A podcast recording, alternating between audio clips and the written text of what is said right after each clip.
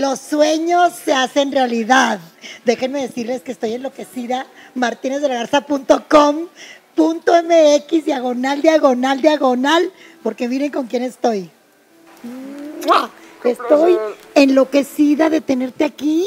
Muchísimas Tan gracias. cerquita además. Más cerquita quieres. Qué cosa tan hermosa. No, muchas gracias igualmente, de verdad que estoy bien contento. Este, no lo saben, pero yo hace mucho que esperaba esta entrevista, gracias. Este, que- Antes de la academia y todo eso. Desde antes, desde Aquí antes. viene la frase, chamaco. Aquí viene la frase. Yo desde chiquito te veía. Desde chiquito. No sabía desde- yo que esa frase iba a salir a colación. No, la verdad es que eh, sí, desde que te encontré un día por los pasillos de la, de la academia. Que ¿no? te puse un eslogan. Ajá. El novio Eh, de México. Ajá, el novio de México. Así es. Eh, la verdad es que pues desde ahí me emocioné mucho y desde que me, me dijiste y has, y has apoyado mucho lo que hemos estado haciendo, pues yo Si te fijas que estoy emociona mucho. pendiente de ti, ¿verdad? Siempre, siempre, sí, sí, sí. Subes algo inmediatamente, ahí estoy yo dando retweet. Sí, sí, sí. Quiero que me cuentes tu historia, quiero que me cuentes, me conmovieron mucho muchas cosas en la academia. En esta ocasión no pude ver el 24/7 como yo hubiera querido, pero lo que vi me emocionó mucho, me conmovió bastante sobre ti. Y, y tú eras mi gallo desde el día uno, ¿eh? Ay, muchas gracias. Me encantó que te quedaras en la noche a ensayar. Me encantó cómo te fuiste desenvolviendo y cómo le hacías caso a Lolita Cortés, que también te ponía nervioso con sus críticas. Sí. Tú muy bien, Lolita, tú muy bien. Porque Lolita sabía, o sea, cuando cantaste rock, Lolita, bueno, te piropió cañón. No, pues yo imagínate. Te pusiste nervioso, sí, ¿verdad? Sí, sí, no sabía ni qué decir. Uno como que trata de decir algo inteligente, adecuado, pero realmente nunca encuentras las palabras. Creo que nada más me quedé callado y hice mil caras. Oye, he visto, hice mi tarea y empecé como a buscar. Y he visto que tienes mucho tiempo tocando puertas antes de la academia y que has estado en otros realities y en otros concursos. ¿En qué momento de tu vida, a qué edad te das cuenta que te gusta la música? Y ya vi que tocas guitarra, tocas piano. ¿Cómo llegan estos primeros instrumentos a tu vida? Fíjate que desde toda mi vida, mis tíos en las reuniones familiares, en las fiestas, sacaban las guitarras y se ponían a tocar, ¿no? Canciones de Roberto Carlos, sobre todo. Muchas veces. Y. ¿Estás de acuerdo que esas canciones de Roberto Carlos tienen vigencia hasta el día de hoy?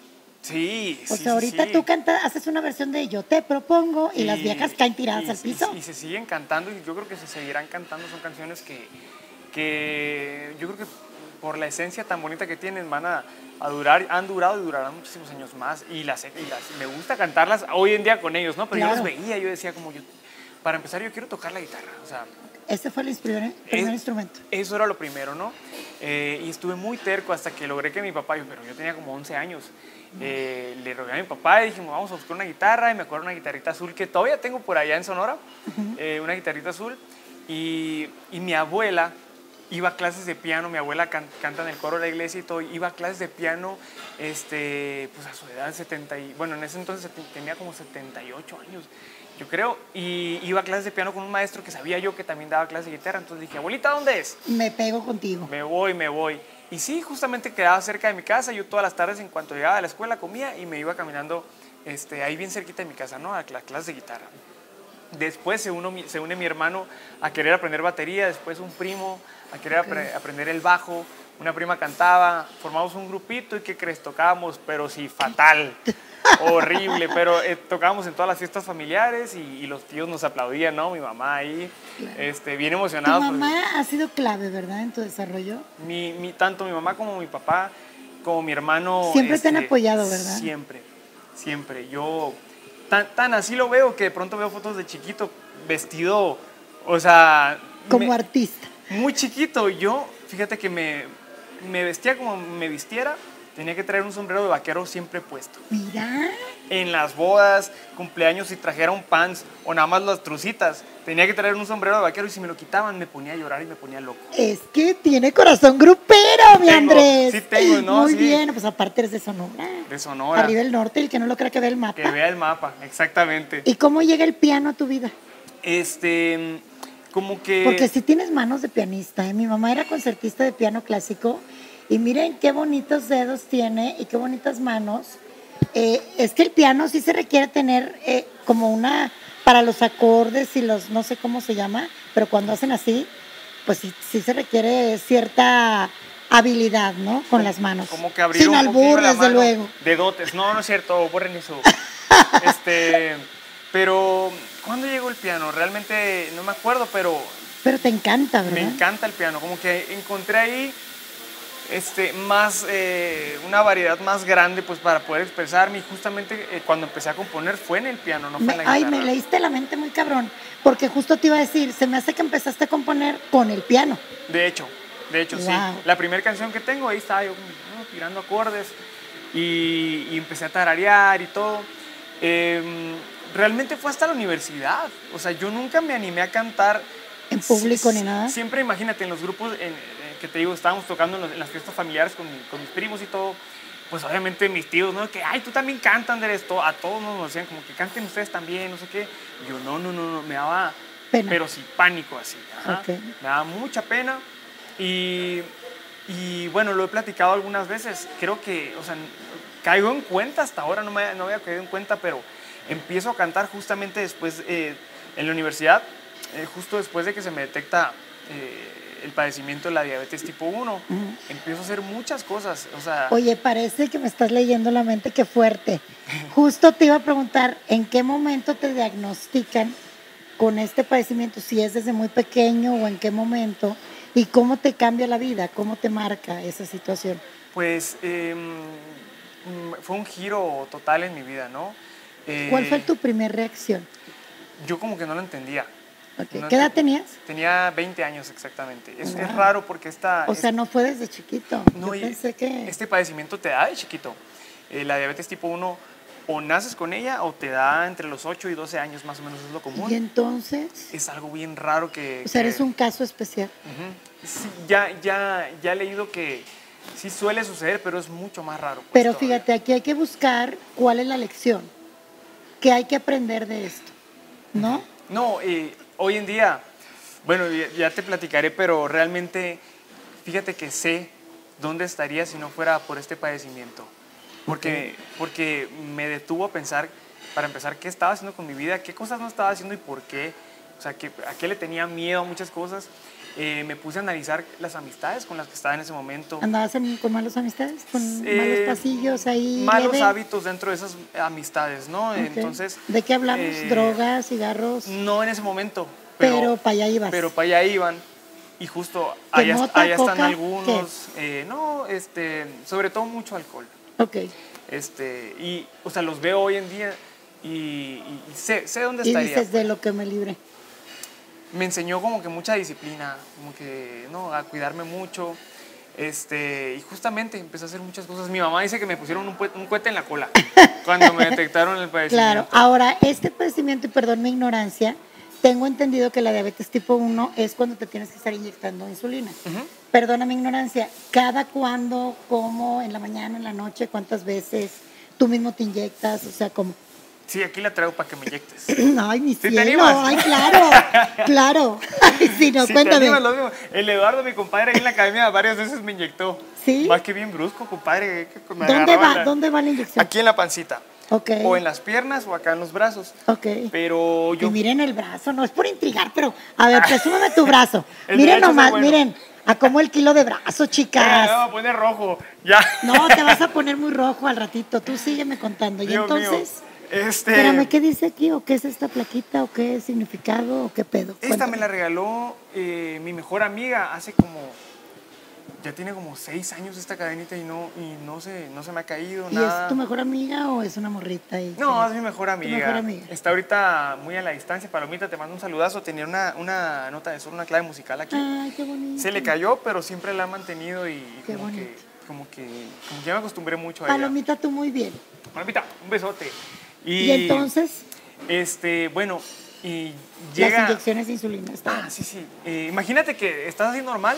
Yo iba mucho al gimnasio porque pronto la, la gente piensa que, que, el- que este padecimiento se da solamente por, por malos hábitos alimenticios o porque un susto, ¿no? Eh, pero no, la diabetes tipo 1 es como totalmente distinta a la 2, sobre todo en, en- en- en el momento en que entra tu cuerpo. Este, o se activa, ¿no? Vaya. En mi caso hacía mucho ejercicio, no tomaba refresco, no, me cuidaba muchísimo, ¿no? Eso- por eso fue todavía más raro. Entonces de pronto entra, este, justamente por un- eh, una situación de que me cayó una gripa, yo andaba de misiones. Este, Ok. fue la única vez y primera vez que había ido yo de misionero. ¿Tú de misionero? Sí, sí, sí, sí, sí. Wow. Y, y también es todo un tema ahí con... Con, en- Con la religión con la con- ¿Eres religión católico? con. Soy católico. Yo también. Eh, ajá. Y yo también estuve en un convento, aunque no lo creas. Mi mamá también. Oye, ¿de veras? De veras, de veras. No, bueno, yo Por quería ser monja, imagínate. ¿A poco? No, bueno, hubiera hecho un desmadre yo ahí. Pero bueno, y luego. Oye, qué chiste, quiero conocer a tu mamá. Mi mamá te va a caer muy bien. Mi mamá es... es- es- No, hay que- ¿cómo se la llama tu mamá? mamá. Eh, Ilse. Ilse, gracias por parir todo esto, por favor, gracias. Estoy en la Aparte, tele. ya vi a tu, herma, a, tu, a tu otro hijo que está bien guapo también. tu Saludos para mi hermano Alan también. Este, prendan la tele y todo aquí estoy. Este, y, mm, ah, bueno, eh, imagínate que de un día para otro nada más así te digan como te vas a tener que inyectar todos los días de hoy en adelante. Sí es un, un shock muy grande, ¿no? ¿Cómo Para quien sea. Eh, sí fue un shock grande para mí, pero yo siempre diré que eh, fue mucho más fuerte para mi familia, ¿no? Yo creo que, que Sí. no hay nada más fuerte que a un papá, a una mamá les Sí, digan que, sí, totalmente. yo estoy seguro que ellos más de una vez han querido que a ellos les dé la enfermedad en, En lugar de en lugar de mí, pero yo estoy seguro que, o sea, y, y me río porque, porque lo, es tan claro hoy, o sea, que, que lo necesitaba y lo necesitaba en mi vida, y, y todavía más raro se me hacía que por qué Dios, ahorita que, que estoy haciendo esta labor este, para ti, me llega aquí, este, ay, pero... Se vale llorar también, ¿eh? yo Ah, soy bien chillona. gracias. Pero ¿Cuántos años en tienes? ¿Cuántos años tienes ahorita? 26. 26. Y a los 20 te detectan esto. Bueno, vi que te lo dijo una pendeja, pero yo quiero decretar ahorita y pedirle a Dios que así como llegó, eh, sin que se esperara, se vaya de la misma forma. Quizá a los 27, cuando sean 7 años, 7 años es un ciclo de vida. El número 7, bueno, yo soy católica, pero el número 7 tiene muchos significados para mí. Eh, las siete notas musicales, los siete días de la semana, las siete palabras de nuestro Señor. Entonces, pidamos que cuando llegues a los 27, así como llegó, se vaya. Porque a los siete años se cumple un ciclo de vida y a lo mejor en esos siete años tú ya aprendiste lo que tenías que aprender. Con eso ya estoy a punto de chillar contigo. Eh, ¿qué, ¿A qué te, qué, qué es, qué es lo peor de este padecimiento? Eh, Yo siento que tú ya lo has hecho eh, como que no tan feo, porque, porque lo manejas muy bien, muy, quizá por tu juventud, no sé. Pero ¿qué es lo feo? Lo que más te costó trabajo.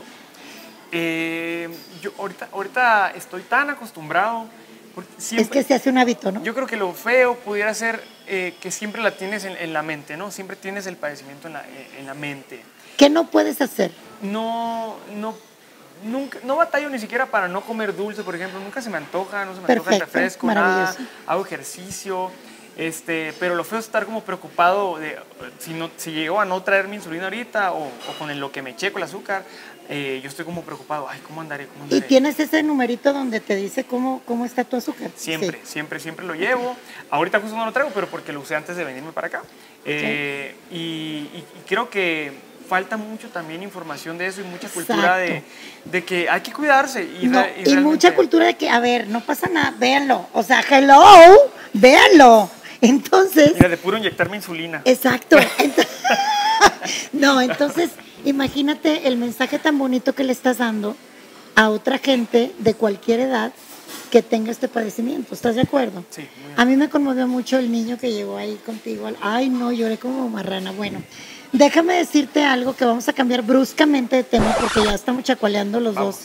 Este, ¿cómo está el corazoncito? ¿Cómo ha sido esta parte amorosa de Andrés? Noviero, no muy noviero, más o menos noviero.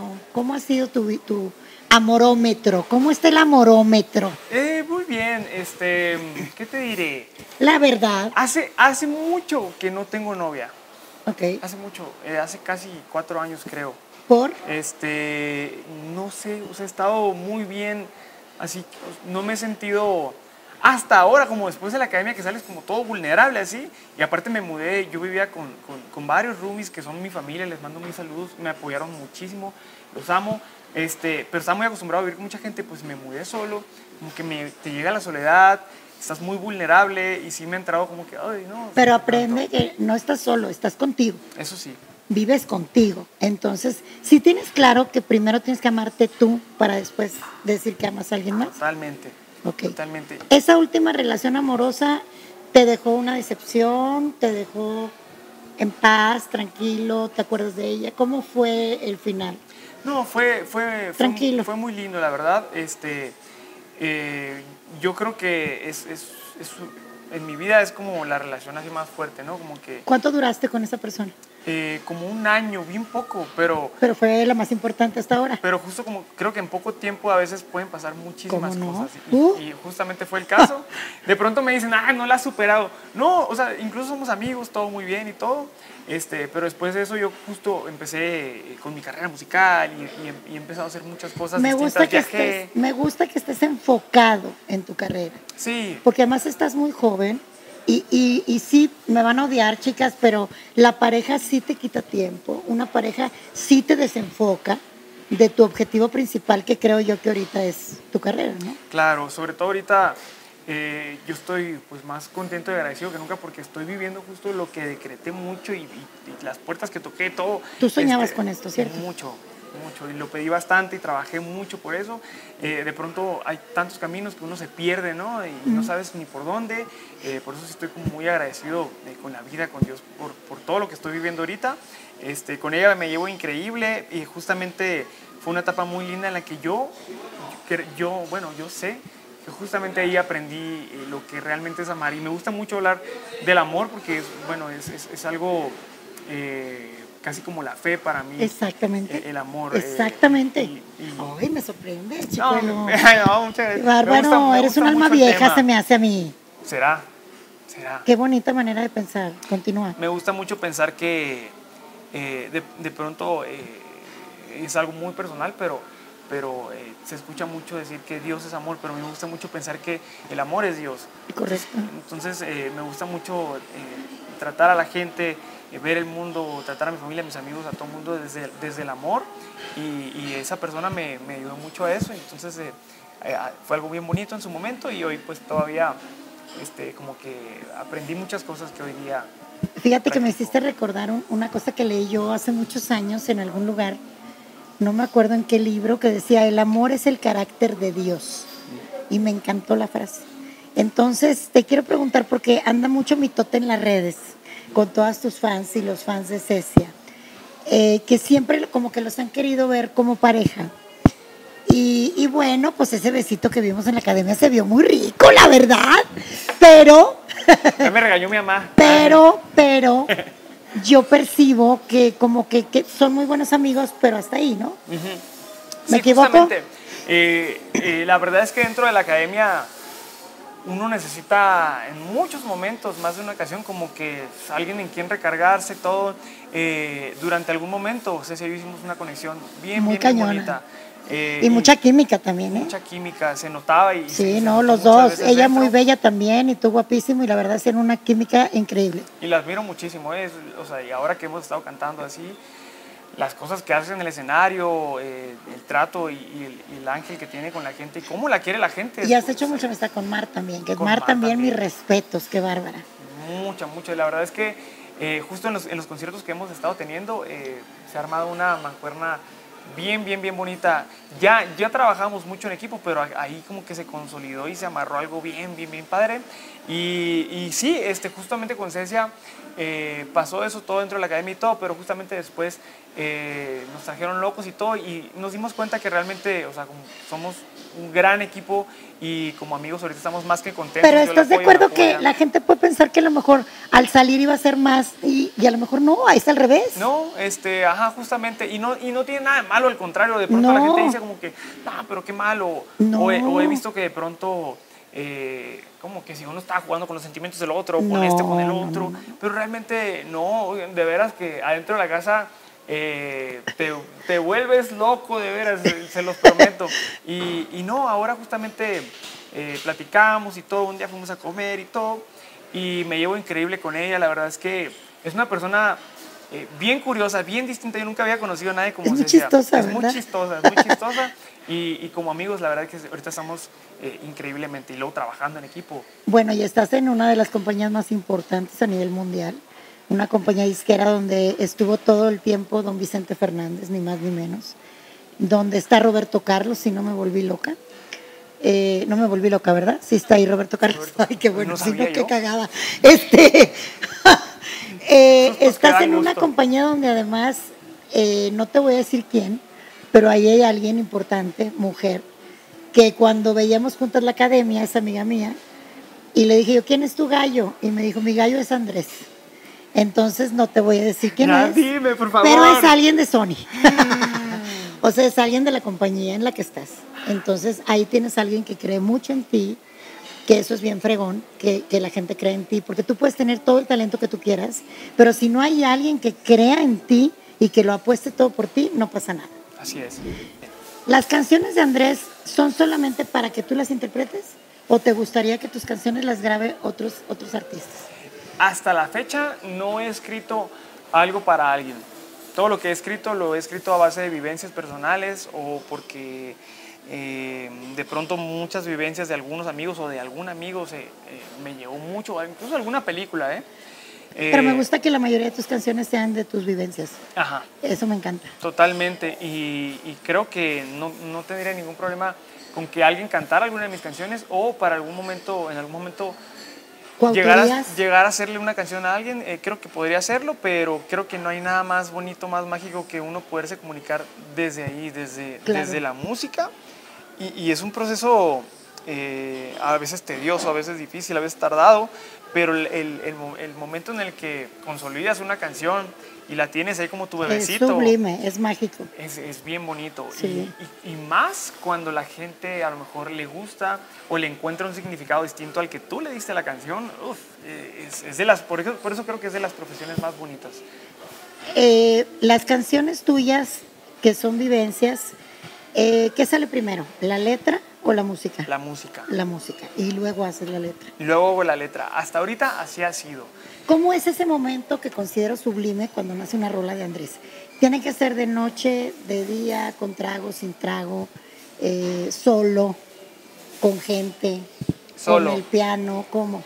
Solo de noche en mi cuarto o donde tenga un piano, de pronto me he encontrado algún piano ahí en, en algún lugar no tan ruidoso y me he puesto a hacer cosillas también. Qué bonito. Pero, pero fíjate que siempre es- estoy sintiendo algo, ¿no? Y empiezo a tocar. eh, Y va fluyendo. o- Y, y- y ahí, me, ahí me estoy comunicando. Y ya que tengo lo que, lo que estoy sonando y todo, y, y escucho cómo se oye y, y embona con lo que estoy sintiendo en ese momento, ya me pongo a pensar, es que, o sea, ¿qué, qué estoy queriendo decir? ¿Qué estoy queriendo decir? Y ahí es donde yo más batallo. Comúnmente es al revés. Comúnmente se escribe primero la letra. Y luego le pones la y música. Ya después la música, pero como que yo eh, soy, como que soy muy honesto en la música. Como que ahí es donde... pff, Y de sí verdad, tiene que ver mucho, y no todas las canciones lo tienen, que, que vaya la música con lo que estás diciendo. Claro, claro. Porque eso- ahí es cuando, cuando una canción pega, es porque tiene eso, que va, como no sé cómo explicarlo, pero tú me entiendes, Van de la eres mano. autor, que va de la mano, exactamente. Vamos a ir al rapidín, Vamos pues. porque este niño se va a traumar para el resto de su vida. Pero bueno, El estas rapidín. preguntas se las he hecho a todo el mundo, son las mismas preguntas, y según cómo te vea, voy a omitir o no algunas. Va, vamos. Depende vamos. de cómo te vea, ¿ok? Muy bien. La primera pregunta obligada, vamos a empezar. A ver, él es soltero, chicas, o sea, no tengo que pedirle permiso a ninguna señora.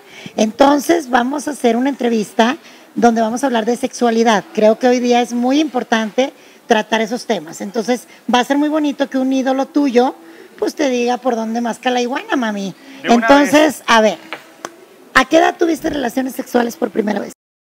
Chiquilitas y chiquilitos, no se pierdan la segunda parte de esta entrevista con Andrés porque se va a poner picosa la plática.